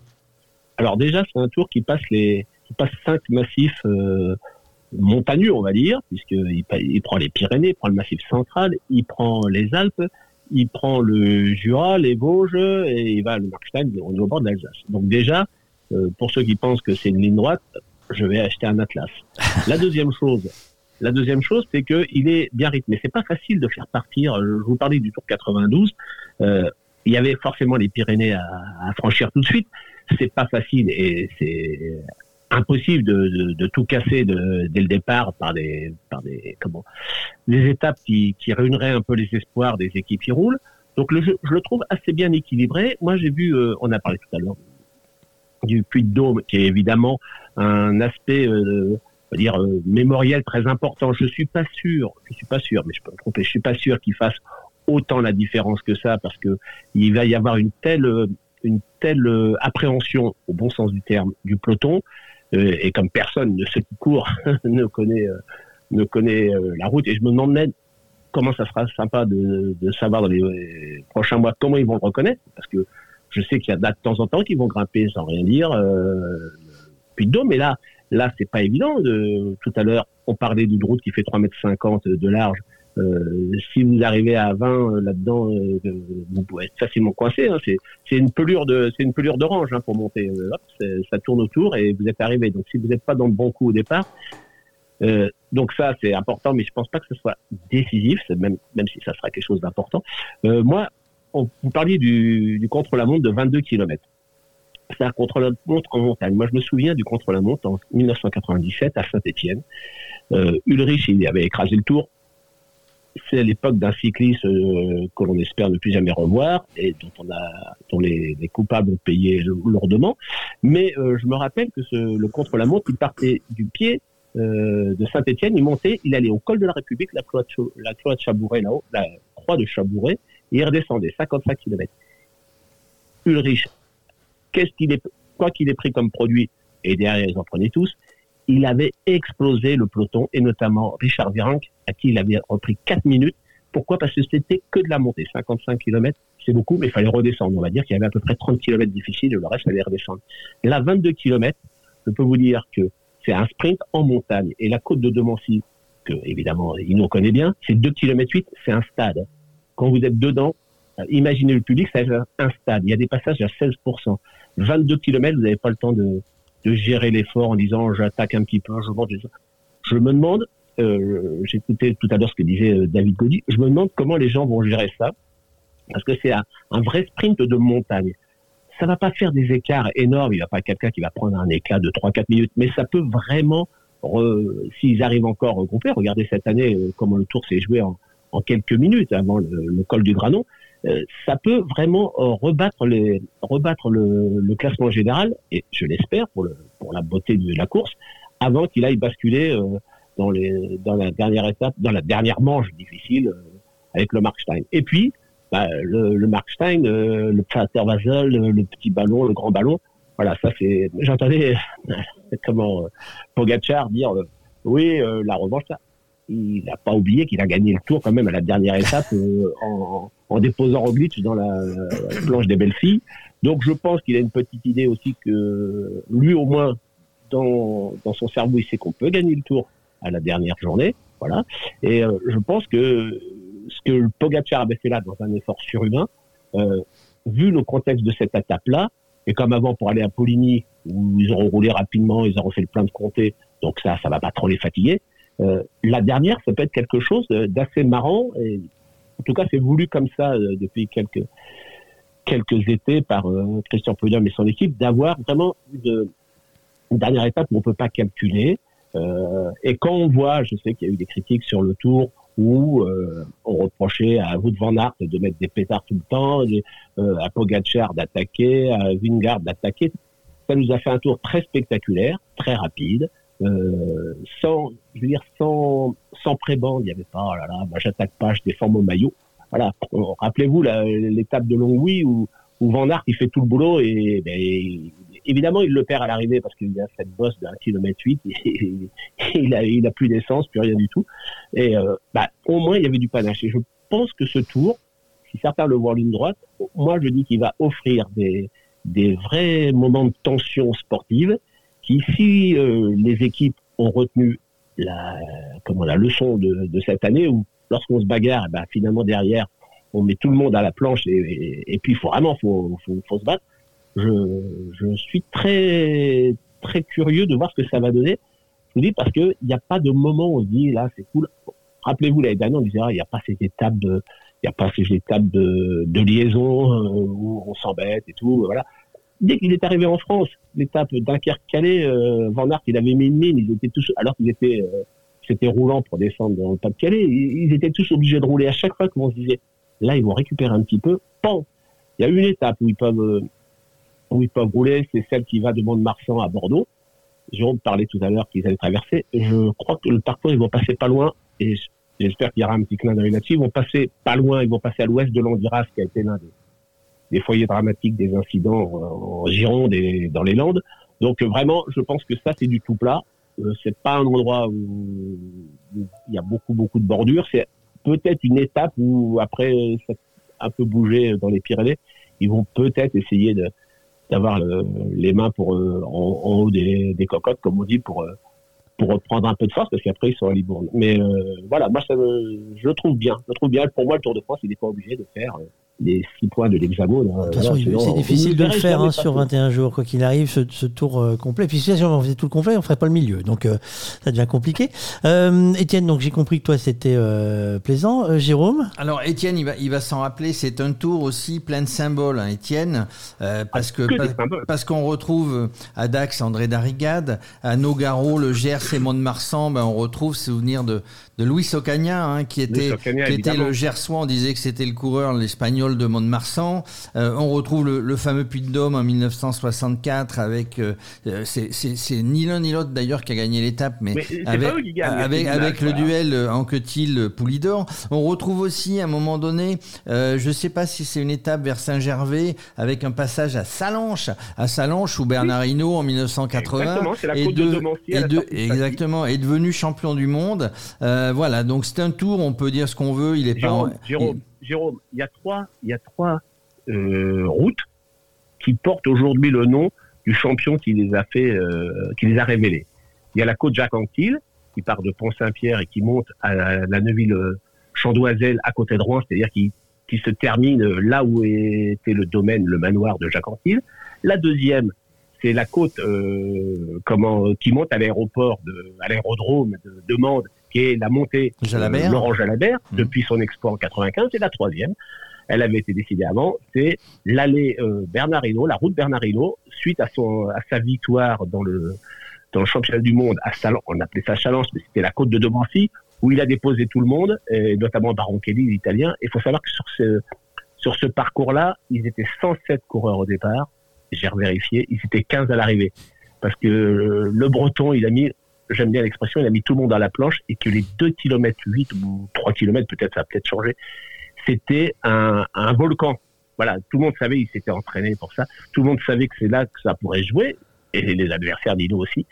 Mais c'était, à chaque passage, c'était de la, de la folie. Et je me dis que Godu ou d'autres Français peuvent bénéficier de cette, cet appel d'air euh, du public euh, français je suis sûr que des, des, des Irlandais, des Italiens, des Espagnols feront la même chose avec leur champion. Mais si les gens saisissent l'émotion qu'il y a dans cette côte qui est devenue, au moins pour nous, public français, euh, un événement, c'est vraiment un endroit où je me dis, ça doit être un mardi, euh, on est en plein été, je me dis que ça peut être un moment, un moment fort en émotion. Que ça bouleverse le tour. Je suis pas sûr, mais j'aimerais bien voir ça. On aura le temps de reparler de chaque étape. On va faire une émission spéciale pour chaque étape. Euh, nous ferons donc 21 émissions pour le Tour de France masculin, 8 émissions pour le Tour de France féminin, où nous parlerons de l'étape en elle-même, c'est-à-dire départ, arrivée, les informations qu'on peut avoir sur les parcours, puisque certaines ne seront pas encore publiques, mais on va quand même essayer de vous dénicher les, les vrais parcours.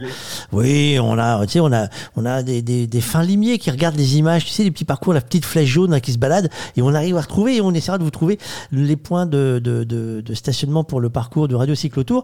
Euh, nous ferons ça là tranquillement. On va essayer de trouver d'abord des interlocuteurs pour nous parler de tourisme sur chaque zone, c'est-à-dire qu'est-ce qu'on peut visiter, parce que ceux qui font le vélo euh, au quotidien, ceux qui font le vélo en balade, ceux qui vont en vacances, qui font pas forcément le parcours du Tour de France comme les professionnels, ont peut-être euh, des envies de visite également euh, en famille hein, pour, euh, pour, pour certains, euh, seul ou en duo pour d'autres.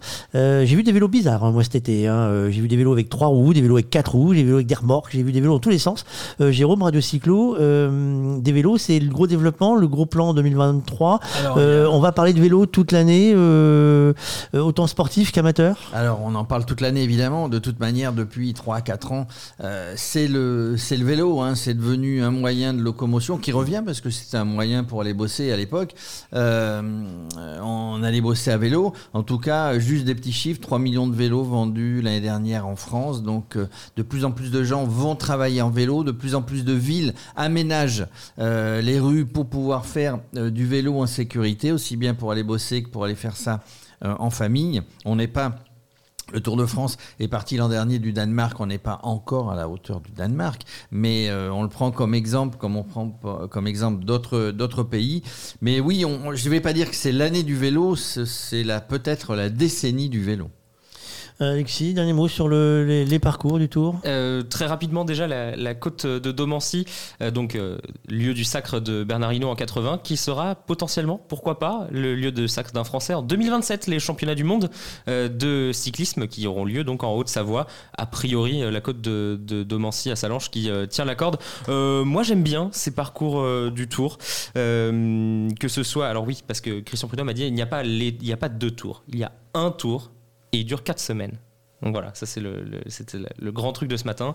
Il y a un tour, il dure 4 semaines, 3 semaines avec des hommes, une semaine avec des femmes, mais un seul tour. Voilà, ça c'est on le. devrait faire le- une le semaine de- homme, une semaine femme, une semaine homme. oui, alors là, ça devient compliqué. quand même. non? Mais euh, non, j'ai- j'aime beaucoup le- les, les parcours. Euh, on a dit quelque chose de très équilibré sur euh, le, le Tour de France femmes, euh, quelque chose avec vraiment de tout, du plat, de l'accidenté, un contre-la-montre de la montagne. Et puis sur le, Tour masculin, on a quelque chose qui va être très explosif dès le départ et jusqu'à l'arrivée. En tout cas, ça va, ça va donner envie de le regarder du, du- de, de la première minute à la dernière. Merci messieurs, merci Étienne. On se retrouve de toute façon rapidement euh, pour les prochaines émissions et prochaines découvertes de Radio Sport et de tout ce qui va venir avec euh, Radio Foot, Radio Rugby, Radio JO, Radio Cyclo. On va vous faire découvrir tous les univers et tous les sports. Il y a- découvert des sports de lancer de savate. euh, On a trouvé plein de choses. J'ai vu le sport de tambourin. Je ne savais pas que c'était un sport. tambourin, c'est un ami qui m'a fait découvrir ça. Bah, aux Jeux Olympiques et les breakdance. Bah voilà, exactement. Donc il y a, y a- voilà, on va parler un peu de tout ça. Euh, merci Alexis, euh, bonne suite. On se façon pareil, on se retrouve très vite oui. à l'antenne. Merci Justin, merci David, merci Jérôme. Euh, quant à nous, bah, écoutez, on vous remercie, bien sûr, bien sûr. Euh, euh, prochain rendez-vous. Donc là, euh, on va vous faire hein, des rendez-vous, on va vous expliquer tout ça, on va revenir régulièrement pour parler de tout ça et, surtout de vous faire parler. Vous, vous pouvez réagir, vous pouvez nous envoyer. pour ceux qui ont qui roulent déjà sur ces routes, puisque vous avez reconnu un peu des endroits, certains habitent des côtes qui le font régulièrement. N'hésitez pas à nous envoyer vos commentaires. Vous, vous voulez participer à l'émission, vous voulez parler, nous dire comment ils vont souffrir, les pros ou pas. Peut-être qu'il y a des endroits où nous Ouah, c'est difficile et vous allez nous dire Ah, mais vous rigolez, c'est tout facile.